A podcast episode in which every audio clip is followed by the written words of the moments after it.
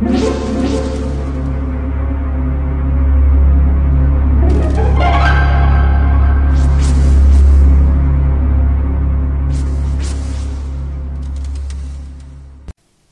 家好，我是小依依，欢迎收听一分钟破案。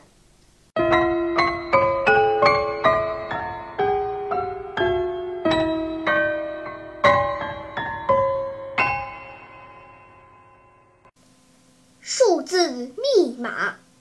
华威探长接到汤生夫人打来的报警电话，首富汤生先生被绑架了。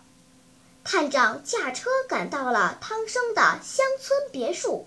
汤生夫人告诉探长，两小时前我接到一个陌生人的电话，电话里说，如果希望汤生继续活着的话，那么必须付给他二十万。接到电话，我才知道汤生被绑架了，那是昨天晚上的事儿。汤生夫人接着说：“昨天我到姨妈家去了，今天上午才回家，想不到会发生这样的事情。”罪犯没讲过以什么方式交付赎金吗？探长问。他只是让我把二十万准备好，什么时候交钱，交到什么地方。他说会再给我打电话的。如果报警的话，汤生的脑袋就跟身子再见了。汤生太太抽泣着说。探长又询问了汤生家的仆人，仆人说，没看清楚不速之客的脸，好像有四十多岁，戴着墨镜，帽檐儿又压得很低。但从汤生先生把来人带进书房这一点可以看出，来人肯定是汤生先生的熟人，因为先生从不将陌生人带进书房。看来罪犯是逼着汤生从后门出去的，但这并不重要，重要的是这本台历。探长对汤生夫人说：“你看，这上面潦潦草草的写着。”七八九幺零幺幺，夫人，昨天你离开汤生先生之前，看到过台历上有这些数字吗？没有，汤生没有往台历上记事的习惯。那么，这说明这些数字非常重要，很有可能这数码代表罪犯的名字，或是罪犯的地址。夫人，你知道汤生先生得罪过哪些人吗？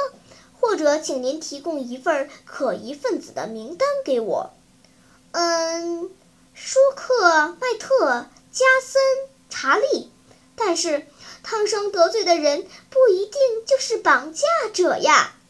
汤生夫人不解地问。探长笑了笑说：“你已经把罪犯告诉我了，罪犯就是加森。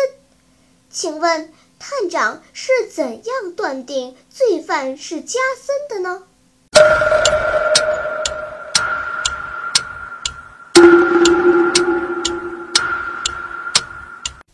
你想出答案了吗？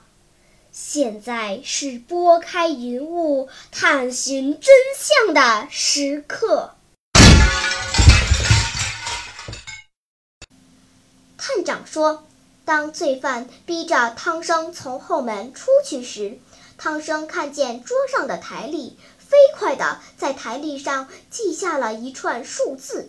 但他怕被罪犯发现，没敢直接写上罪犯的名字，而是采用了数字代码：七、八、九、十、十一。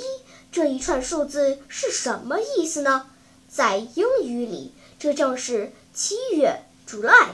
八月 August，九月 September，十月 October，十一月 November 的字头连起来正好是 J A S O N。根据这条线索，我将逮捕 Jason。探长逮捕了加森，并从加森家的地窖里找到了汤生先生。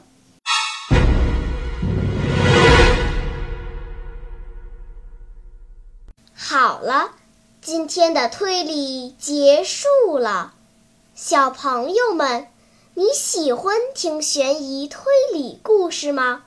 如果喜欢，就请关注小依依讲故事吧。